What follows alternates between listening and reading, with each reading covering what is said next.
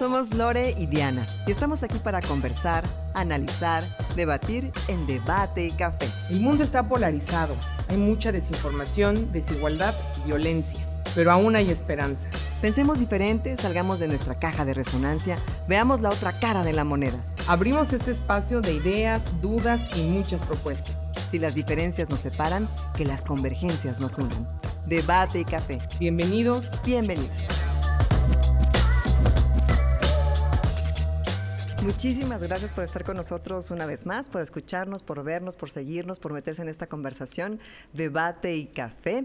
Lorena Jiménez, Diana González, y estamos en este ejercicio de poner en la mesa de diálogo temas de conversación que son trascendentes para todos nosotros. Y hoy no es la excepción, vamos a platicar de un tema que durante muchos años eh, se ha convertido eh, en un tema trascendental, en un tema importante, y lo que tiene que ver con el estado de la salud mental cuando estamos enfermos vemos al médico, pero cuando nos sentimos mal, cuando tenemos alguna situación en la mente, nos quedamos a veces callados. Entonces se trata de desmenuzar un poquito el tema del día de hoy. Quédate con nosotros, va a estar muy, muy interesante y sobre todo muy sabrosa la conversación. Y por supuesto, Lore Jiménez. ¿Cómo estás, Lore? Bien, Diana, muy contenta ya de seguir aquí nuestro podcast. Muchas gracias por seguirnos, por unirse a esta conversación y pues también queremos escucharlos, ¿no? ¿Qué van opinando de los temas que les vamos presentando?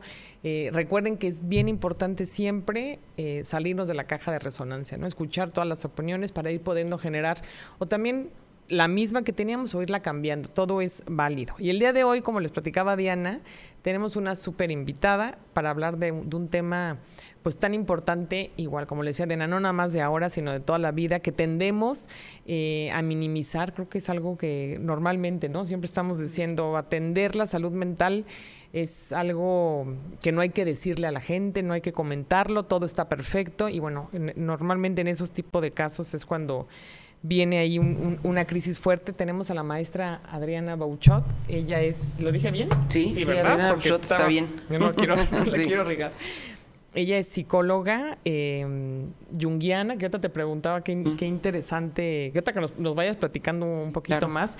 Y actualmente está de directora del instituto, no más que lo quiero decir bien, del Instituto para Prevenir Conductas de Riesgo del municipio de Querétaro. Y fíjate que leyendo, tienes un currículum impresionante, enorme, con, muchos estudios, has participado en varias tesis. Les decía, está certificada como psicoterapeuta con orientación junguiana, que ahorita nos irás explicando un poco más de esto. Realizó su maestría en psicoterapia de pareja individual en la Asociación Mexicana de Terapia de Pareja. Ha escrito varios eh, artículos, tesis, pero tienes aquí un, una frase que me encantó y creo que va no nada más con el tema de salud mental, sino con muchísimos temas que estamos viendo, que dice, donde está tu miedo, ahí está tu tarea. Y creo que eso es eh, fundamental. Donde está tu miedo, pues vete a ese lugar, ¿no? Vete a la raíz, infórmate y creo que de ahí se desprende pues, una serie de, soluciones quizás o también tranquilizar todos esos, miedos. Bienvenida, Adriana. No, pues un placer estar este con ustedes, este, después de los pequeños problemas que tuvimos para llegar, pero bueno, muy contenta de estar aquí. Este, pues sí, este, una de las pasiones que yo tengo en mi vida es el tema de la salud mental. Este, eh, como lo dice mi currículum, yo estudié primero sociología, que es como todo este trabajo de, del diseño de políticas públicas, ¿no? Y ahí a partir de una clase de filosofía me interesó como el mundo interno, ¿no? Entonces tomé el camino de la psicología, me encontré a Jung, que es este contemporáneo de Freud, pero hace un trabajo mucho más profundo. Haces interpretación de sueños, eso es una de las técnicas que más utilizas.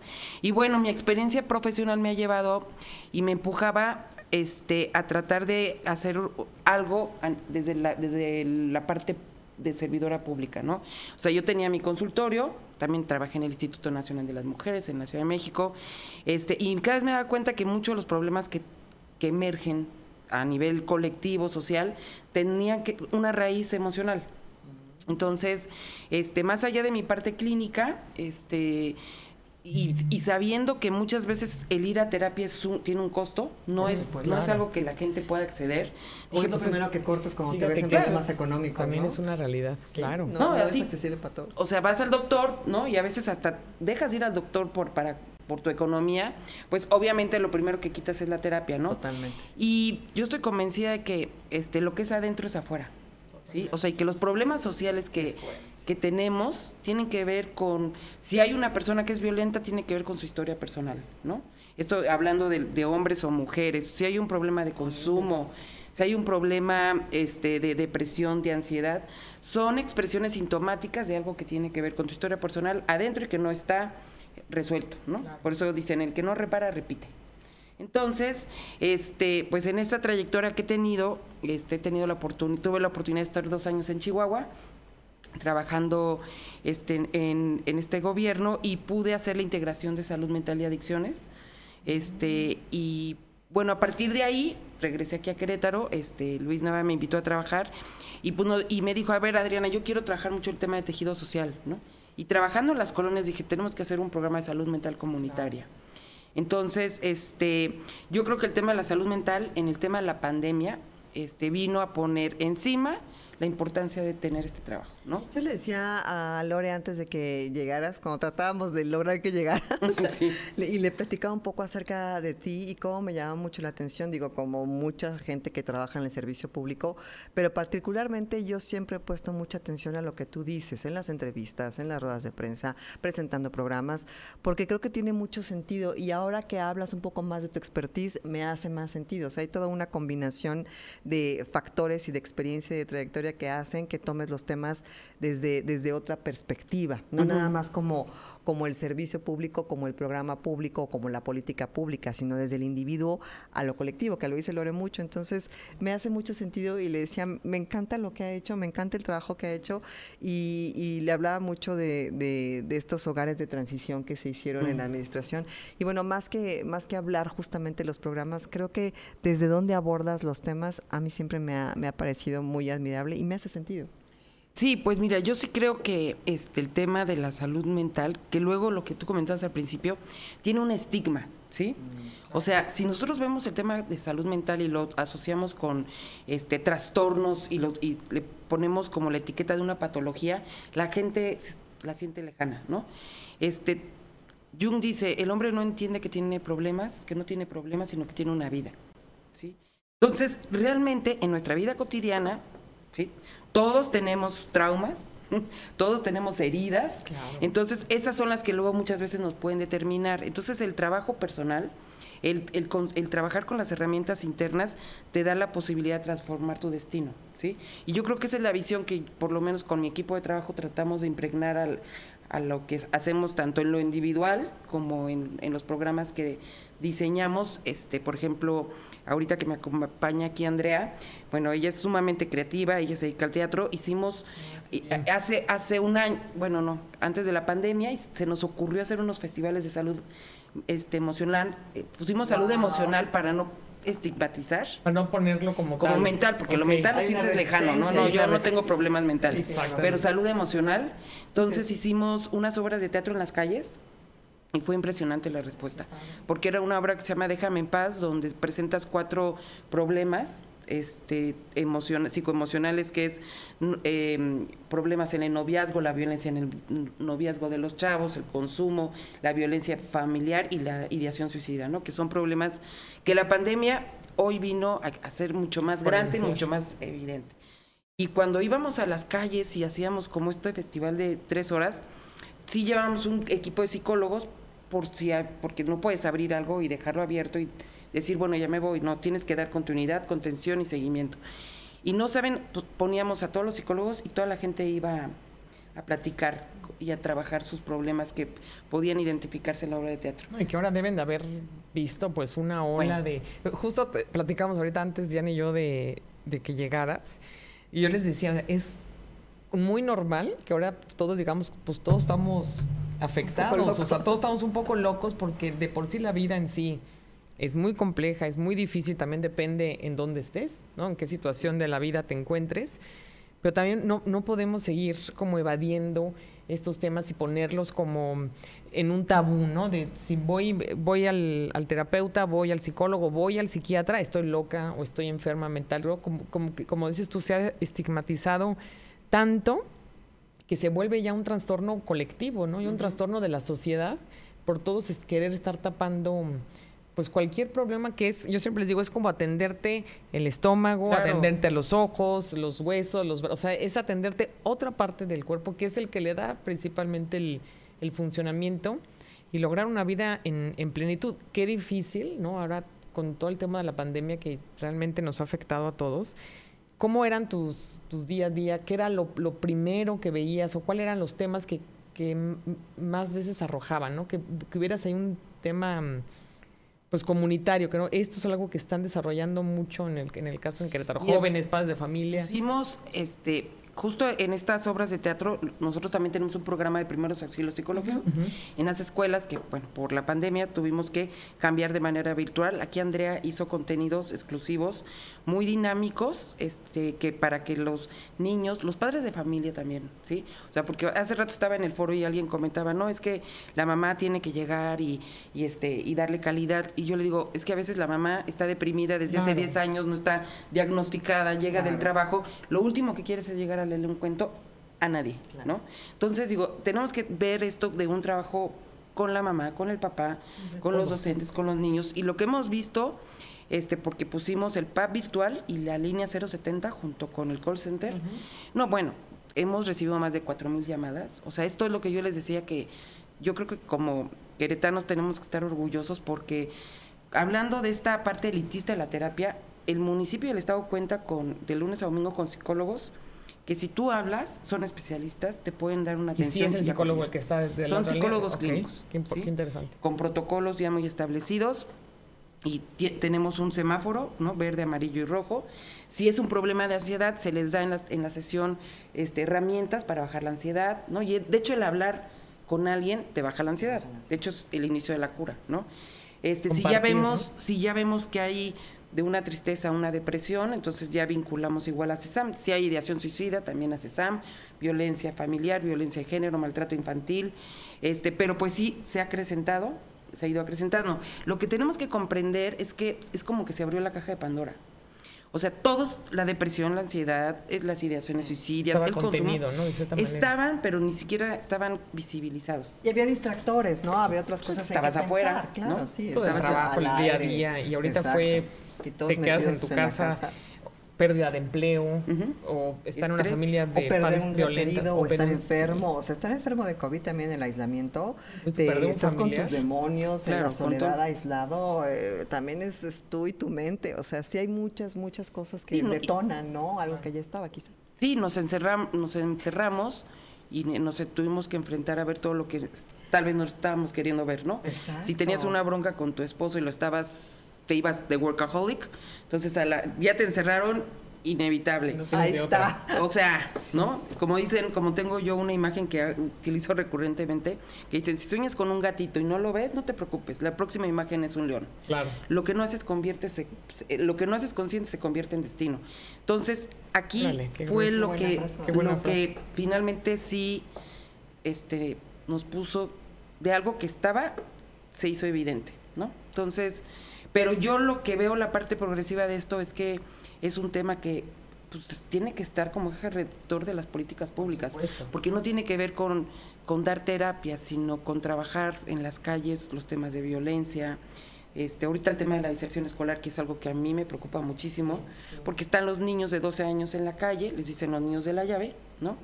Porque tienen la llave de su casa, porque no están los papás. Entonces, ah, pues bueno, está el consumo, el digo, tenemos consumos de drogas, ¿no? Y este y, le pega a muchas cosas, a un tema de movilidad social. Naces pobre y mueres pobre, pero ahorita se condenas. Está la, si había una brecha, esta se Se, y, por, muchas cosas, Adriana. O sea, ahorita de por sí ya vivimos en un país muy desigual. Viene el tema de pandemia, agrégale pues las clases virtuales, que yo, siempre he dicho, los más afectados han sido los niños y aguas, porque es una generación que si no atendemos ahorita, como dices tú, no, no se contiene, no se apoya a toda la familia, no nos apoyamos entre todos, pues sí viene una generación con, vendrán con temas, ¿no? Muy, muy, muy fuertes. Viene la brecha digital, que esa es, nos sube un nivel todavía mucho, mucho más extremo. yo veo algo positivo en todo lo que, lo que estás platicando y tiene que ver con que lo podemos ver. O sea, si bien eh, es, duro y es difícil darnos cuenta de estos números, estas llamadas de, en busca de ayuda, estos niños de, de la llave, lo estamos viendo. Entonces, de alguna manera, es una, es como, como si hubiera salido de la tierra algo que no veías y que ya existía y que se detonó. Entonces, lo que, lo que no se ve no puede ser medible ni se puede solucionar. Entonces, entonces de alguna forma, estamos viendo algo que antes no veíamos y que una sucedía que al interior de cuatro paredes o en la escuela o, en, o no, de igual manera. Entonces, pues sí es escandaloso porque esas son las llamadas que llegan. Pero cuántas personas, o sea, no, no, soy psicóloga, tú eres la experta, pero me imagino que hay un proceso de entre detectar que algo te pasa y pedir ayuda. O sea, no sé, no sé cuánto hay en ese camino y hay mucha gente que, a lo mejor nunca la pide. Y que una que tenga la conciencia para poderla pedir, porque a veces no, no sabes ni, ni cómo y en qué situación también te encuentras, ¿no? Y obviamente, pues el tema de la pandemia, como dices tú, nos vino a poner nuestros demonios mucho más cerquita. Y claro, de por sí ya era un tema que existía, pues ahorita se acrecentó, ¿no? Que es qué bueno que se vio, qué bueno que nos estamos dando cuenta, qué bueno que estamos hablando de estos temas con más naturalidad, pero ¿qué sigue, no? O sea, ¿qué, qué vislumbras para de hoy en adelante en la administración, que bueno, que va a continuar con, con Luis, que me parece también algo muy acertado que ya se meta en, en políticas públicas, creo que era necesario, pero tiene que ser de una manera transversal, ¿no? También así lo veo. Pues mira, este, con Luis, con Luis Nava hemos estado trabajando el tema desde el inicio de la, de la administración. O sea, este, la verdad es que sí estaba, en estaba con esa visión desde el inicio. Entonces, cuando llegó la pandemia, pudimos de inmediato este, actuar, ¿no? Pues, desde marzo tenemos la línea. Entonces, este, de, desde ahí nos dimos tiempo para trabajar la parte digital de las escuelas y subir de alguna forma las obras de teatro que estamos dando en la calle a, lo digital. Este, yo creo que sí eh, va a haber un parteaguas, ¿no? Este, y esto no a, nivel, esto es a nivel internacional, ¿no? O sea, como yo siempre he dicho, ¿qué herramientas le quieres dejar a tus hijos? Digo, yo prefiero, o sea, no que tengan 10, sino que tengan las herramientas internas para poder vivir en este mundo que es muy complejo, ¿no? Sí. Y eso te permite, o sea, te abre las brechas y hace que, puedas cambiar destinos, ¿no? Yo creo que esa es la gran importancia de, ver este tema como, luego le llaman de inteligencia emocional, que hay muchas formas de decirlo, ¿no? de acuerdo. Pero creo que es un tema que no tenemos que encerrar como en salud mental, sino más bien... Son este, herramientas, como son herramientas, pero para todos. Por ejemplo, meter esto en, en las escuelas, como antes nos daban civismo, y claro, súper Que sea una matrícula, ¿no? Este, ya formal, institucional. porque en muchas privadas sí hay, ¿no? Como atención y hay como... Está el psicólogo y sí te dan algunos cursos, pero, no tienes como tal Pero no, es una, no está como una materia. bueno, la escuela de, mi sobrinito que está ahí tiene una escuela de, una, una, materia realmente de atención emocional. bueno. Ah, bueno, pero pues, les digo, es mínimo, o sea, el 1% de cuántos, ¿no? Muchas veces. Lo, lo, necesitas, porque yo siempre digo, ni la, vida ni es, ni es eh, justa ni se pone mejor, ¿no? O sea, es como te vaya tocando. Y entre más vas creciendo, o sea, no se pone más fácil. Más bien, si tienes las herramientas adecuadas, por eso me, parece muy, muy importante cómo lo mencionas, pues claro que puedes ir lidiando de mejor manera con las situaciones que se te van presentando. La vida ni es fácil ni es justa. Sí, eso estoy totalmente de acuerdo. sí. ¿Y, qué o sea, ¿Y qué pasa? Digo, sé que vamos dando pasitos muy despacitos, mucho más lentos de cómo avanza la progresión de la detección de estas enfermedades ¿Se, puede, ¿Se dice enfermedades mentales? Pues mira, ¿es correcto? Eh, yo creo que tenemos más bien, yo le nombraría como las heridas humanas que todos tenemos y que tenemos que trabajar. Cada quien tiene su paquete amigo, ¿no? Dependiendo de tu historia. El paquetazo. ¿no? Entonces, este. Más la familia, Digo, porque si lo nombramos como enfermedad, digo, claro, estamos hablando de que si hay trastornos de la personalidad, como esquizofrenia, sociopatías, ¿no? Pero eso es de hecho, de lo del hogar de transición de las personas en situación de calle, de lo que del estudio que hicimos, de los diagnósticos clínicos, de los 295, estamos hablando que cuatro personas son con esquizofrenia.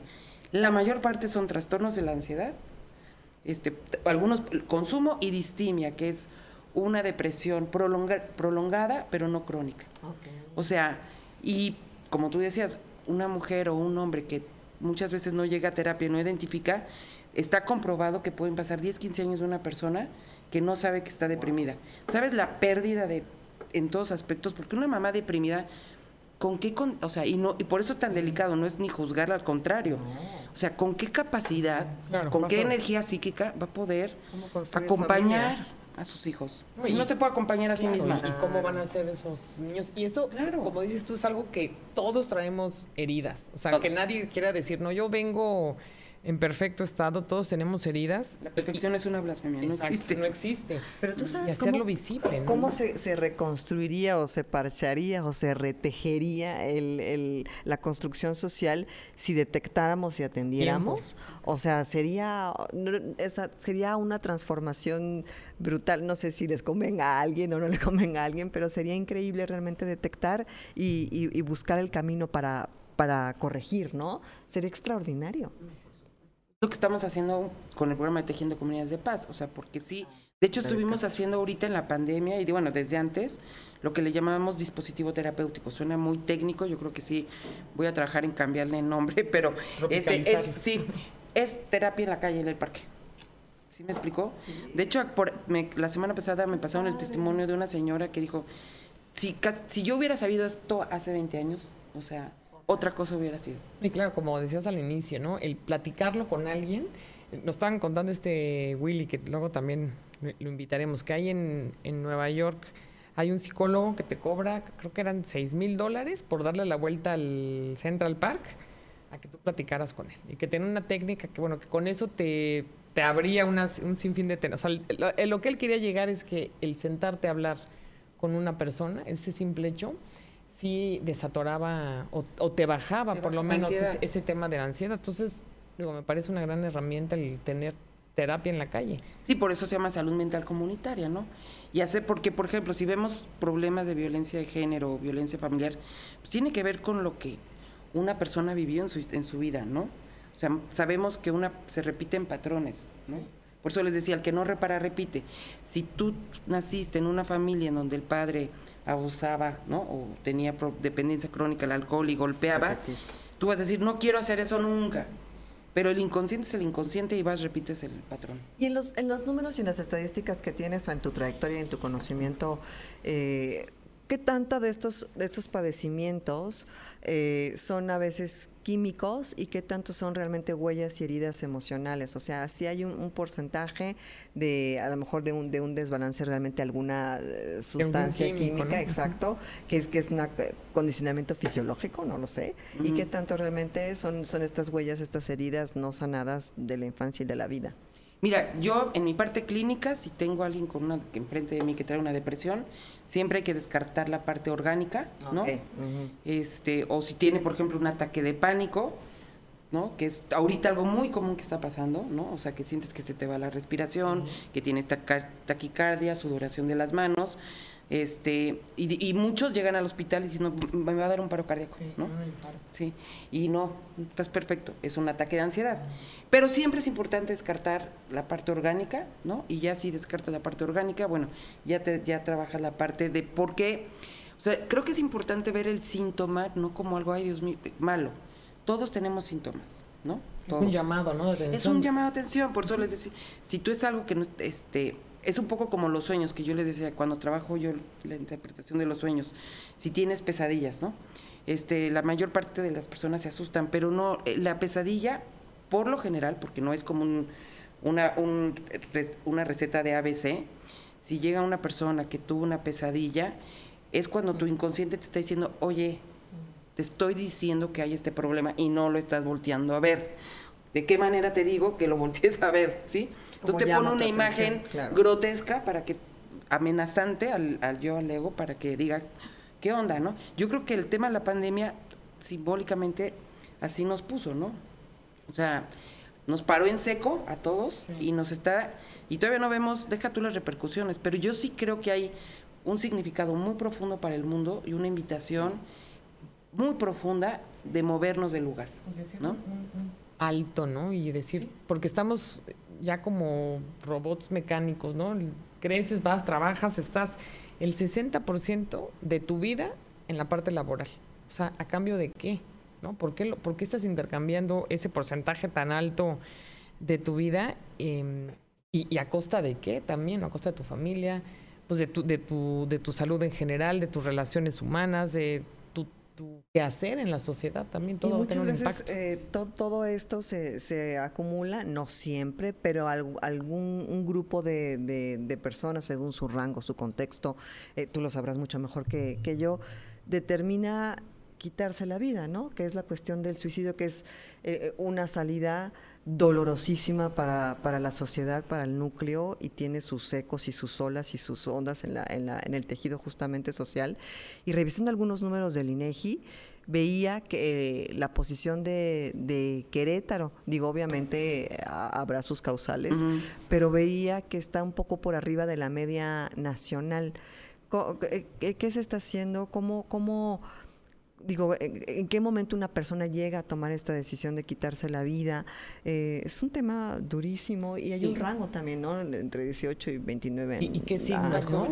cuáles son los primeros signos de llamada de atención, ¿no? De estar pendientes. Esos son justo los temas que hay que reeducar, ¿no? Saber, ¿no? Por ejemplo, es muy diferente la tristeza a la depresión, ¿no? Digo, pues a veces uno amanece triste, ¿no? Pero cuando ya trae síntomas de insomnio, de comer mucho, comer poco, dormir mucho, dormir poco, aislamiento, ya son alertas, ¿sí? Y una persona con ideación suicida te va avisando. O sea, lo que pasa es que, digo, no tenemos por qué saberlo, nunca nos lo han enseñado, ¿no? O sea, no te lo enseñan en la escuela, ni... Entonces, ¿cómo vas a saber si tu hijo está en ese proceso o si tú estás en ese proceso si no tienes la menor idea? Entonces, yo sí creo que tiene que haber como esta parte de una educación o una reeducación y una y fomentar una cultura de, autoconocimiento, ¿no? Así como aprendemos primeros eh, auxilios médicos, ¿no? de primer respondiente. Pues primeros auxilios psicológicos. Primeros auxilios psicológicos, ¿no? Para que se normalice hablar de estos temas, ¿no? Que se normalice. No tiene nada de malo el si te sientes con una depresión, que también te valdría la pena que nos pudieras decir cuáles serían los, porque me imagino que también hay distintos tipos de depresiones, ¿no? Esta que decías que, que no puede ser crónica, pero sí puede ser prolongada y levantar la mano, pedir ayuda, ¿no? Que no nos dé pena, que no nos sentamos estigmatizados siempre, ¿no? Si, si, levantas la mano, si pides ayuda. Eso yo creo que es un círculo ahí muy, muy complejo porque ¿Cómo levantas la mano si no, si siempre te has sentido así o desde tu último recuerdo te has sentido así, ¿no? no, no por eso cómo poder O sea, nosotros tenemos acceso a información y estamos eh, constantemente nutriéndonos de, de, lecturas, de datos, de entrevistas, conociendo gente, pero hay un grupo de personas muy grande en, en Querétaro y en México que, ni siquiera conocen el lenguaje y que no hay un proceso de autoconocimiento y que siempre se has vivido así y a lo mejor tu mamá también vivió así y pensabas que era la condición de la vida. ¿Cómo levantas la mano? ¿No? No, pero si no lo reconoces. ¿Cómo poderte tú también yo creo que más bien es una cuestión de comunidad de, de, decir yo, eso no está, eso, eso no es normal. ¿Cómo, puedes apoyar a que Desde afuera, como objetivo. No, no sé, ¿no? Estoy como tratando de pensar cómo le haces, porque si tú mismo no, si uno mismo a veces estás en el trajín de la vida, como decías, y, no te das cuenta. y decías, estábamos en el trajín, pa, pa, pa, pandemia, chin, ¿qué es esto? Me he sentido mal, me duele el estómago, no puedo respirar, tengo, ¿qué es esto? ¿No? Hay, hay, un, hay una pausa que te hace reconocer y conocer cosas que antes no te has dado cuenta y que ya estaban ahí, ¿no? Pero hubo algo que detonó, que voltearas y que te dieras cuenta. Mucha gente no tiene ese, ese, ese detonador para identificar y eso es a mí lo que me lo que me provoca angustia. Sí, que me provoca ansiedad. Sí, pero eso pues pasa, en, pasa en, todos lados o sea posiblemente no te, no te vas a dar cuenta pero cómo sí pues podemos alertar o, buscar ese ese camino contenerlo como para ir detectando. Mira yo sí creo que esto que comentan o sea a mí realmente cuando empezó lo de la pandemia dije esto tiene porque esa es un poco la formación junguiana no es no hay eh, no preguntas por qué sino el para qué no para qué de esto y es entonces dije de la evasión que estábamos viviendo a nivel colectivo o sea este, en esta polaridad la evasión nos pasaron a la quietud no sí sí sí. O sea y ahí es cuando se abrió la caja de Pandora no un día para y y este y si no lo quieres ver pues lo vas a ver no entonces, yo creo que esa es la parte progresiva. Yo creo que tenemos un gran reto por delante, este, muchas, eh, eh, muchas tareas pendientes de diseño de políticas públicas de vanguardia. O sea, por ejemplo, algo que yo siempre hemos trabajado en el equipo es no dar, este, no dar pláticas, ¿sí? O sea, a mí el tema de ir a dar una plática no me parece funcional porque es suministrar información. Ahí se queda. Ahí se queda. Tenemos que hacer intervenciones muy innovadoras, que es lo que hemos estado tratando de hacer a través del teatro. Terapia callejera, sí. Este, sí, mira, suena bien terapia callejera, algo así. Este, pues sí. Eh, y lo hacemos en el parque y luego llevan el mole y el arroz y al final del cierre de las sesiones nos echamos un taco, todo en sana distancia. Aparte, ya hacerlo en el parque está súper bien porque estamos al aire libre. Y, y, hablas con el, con el chavito de 9, con la chavita de 14, con la mamá, con la abuela, con los hombres. Entonces se hace una dinámica comunitaria también bien interesante y detectas los problemas de no, estos jóvenes que están consumiendo son el problema. No, no son el problema, son el síntoma. Exacto, como bien De algo que estamos a nivel colectivo haciendo. Claro. Entonces empiezas a generar estos procesos de autorreflexión este, que hacen que sea realmente posible incidir en la, trayectoria de, en el tejido social de una colonia, un municipio, de un país y para eso hay que apostarle, porque ya para más de lo mismo ya, ya, estuvo. Sí, no, ya, y, y, que también como comunidad pues no nos quedemos en el silencio, ¿no? Si vemos a alguna persona cerca de nosotros, pues no voltear la mirada, ¿no? Y a lo mejor acercarnos con alguien que sí sepa y que tenga información para ver cómo participar, ¿no? Como la gente que tiene adicciones, tú no puedes llegar y, oye, deja de consumir eso, amigo, o sea... O ya no estés triste, échale ganas. Échale ah, ganas, compañero. Venga, hay, hay todo un sistema para realmente ayudar y ayudar bien, ¿no? Porque estás como pues limpiando la superficie y como todos problemas tienen una raíz Igual estábamos platicando hace ratito de, del problema del crimen organizado en, en, México. ¿no? Vemos como estos criminales, eh, todo el baño de sangre, todo el daño que le están haciendo a la sociedad pero no nos estamos yendo a la raíz. ¿Por qué? ¿No? ¿Por qué se causa? Y hay, y hay varias razones, no, no, no es una en particular, no es un camino fácil, como también tienden a, decir. Se van por el camino fácil. Yo creo que de fácil no tiene... No, ya tuvieron una vida muy difícil que los llevó a llegar ahí. Exactamente. Que aquí lo, lo, lo, importante, lo que, lo que queremos generar es este tipo de cuestionamientos entre las, las personas que nos ven y que, que nos escuchen, ¿no? Que se cuestionen precisamente esos temas de raíz, el por qué suceden las cosas. O sea, ya entiendo el, para qué es lo que viene, pero por qué se suscitó algo no es que de repente emerja, ¿no? Sino que trae una, ya viene de atrás y sí es importante a esas autorreflexiones y ese autoconocimiento, pero como, como dice Diana, pues no es, no es tan sencillo ni, ni está a la mano de todos. Pues lo que están haciendo ustedes es justo lo que estamos haciendo.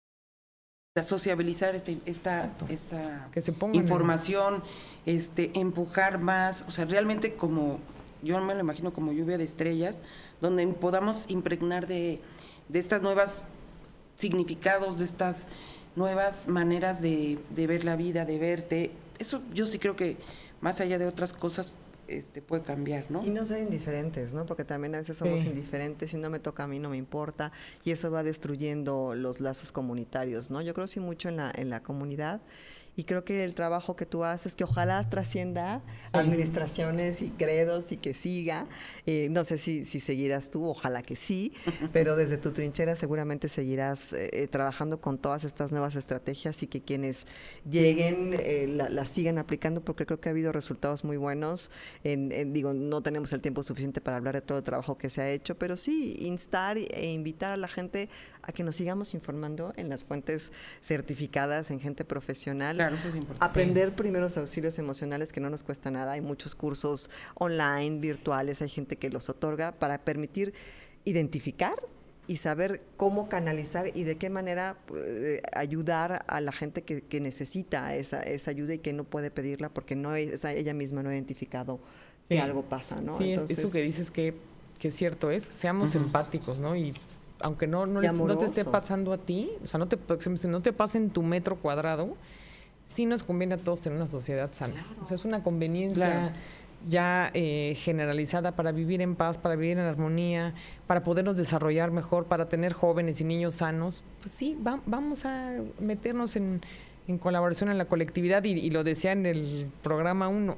Tú no existes como individuo si no te reflejas en la colectividad. No te puedes eh, contrastar si no te ves reflejado en la no te vinculas y no qué interesante pues, pues sí nos podemos mucho tiempo no pues tiempo. al contrario un placer un placer. Ojalá que sigamos platicando. No por supuesto nada más sí está la página del municipio ah sí sí. www.primerosauxiliosicológicos.com ahí pueden entrar y ver una cantidad de contenidos súper activos que dan herramientas y la línea 070 psicólogos de lunes a domingo. Muchas gracias Adriana y como siempre le agradecemos también al Foro 81 por permitirnos este espacio y darnos voz a tantas ideas que, que, queremos compartir con ustedes, a Mariana González, a Iris Carrillo, a Ramsés, a todos ustedes, muchísimas gracias. Nos seguimos viendo en otros episodios. Dianita, como siempre, un gusto estar contigo aquí platicando.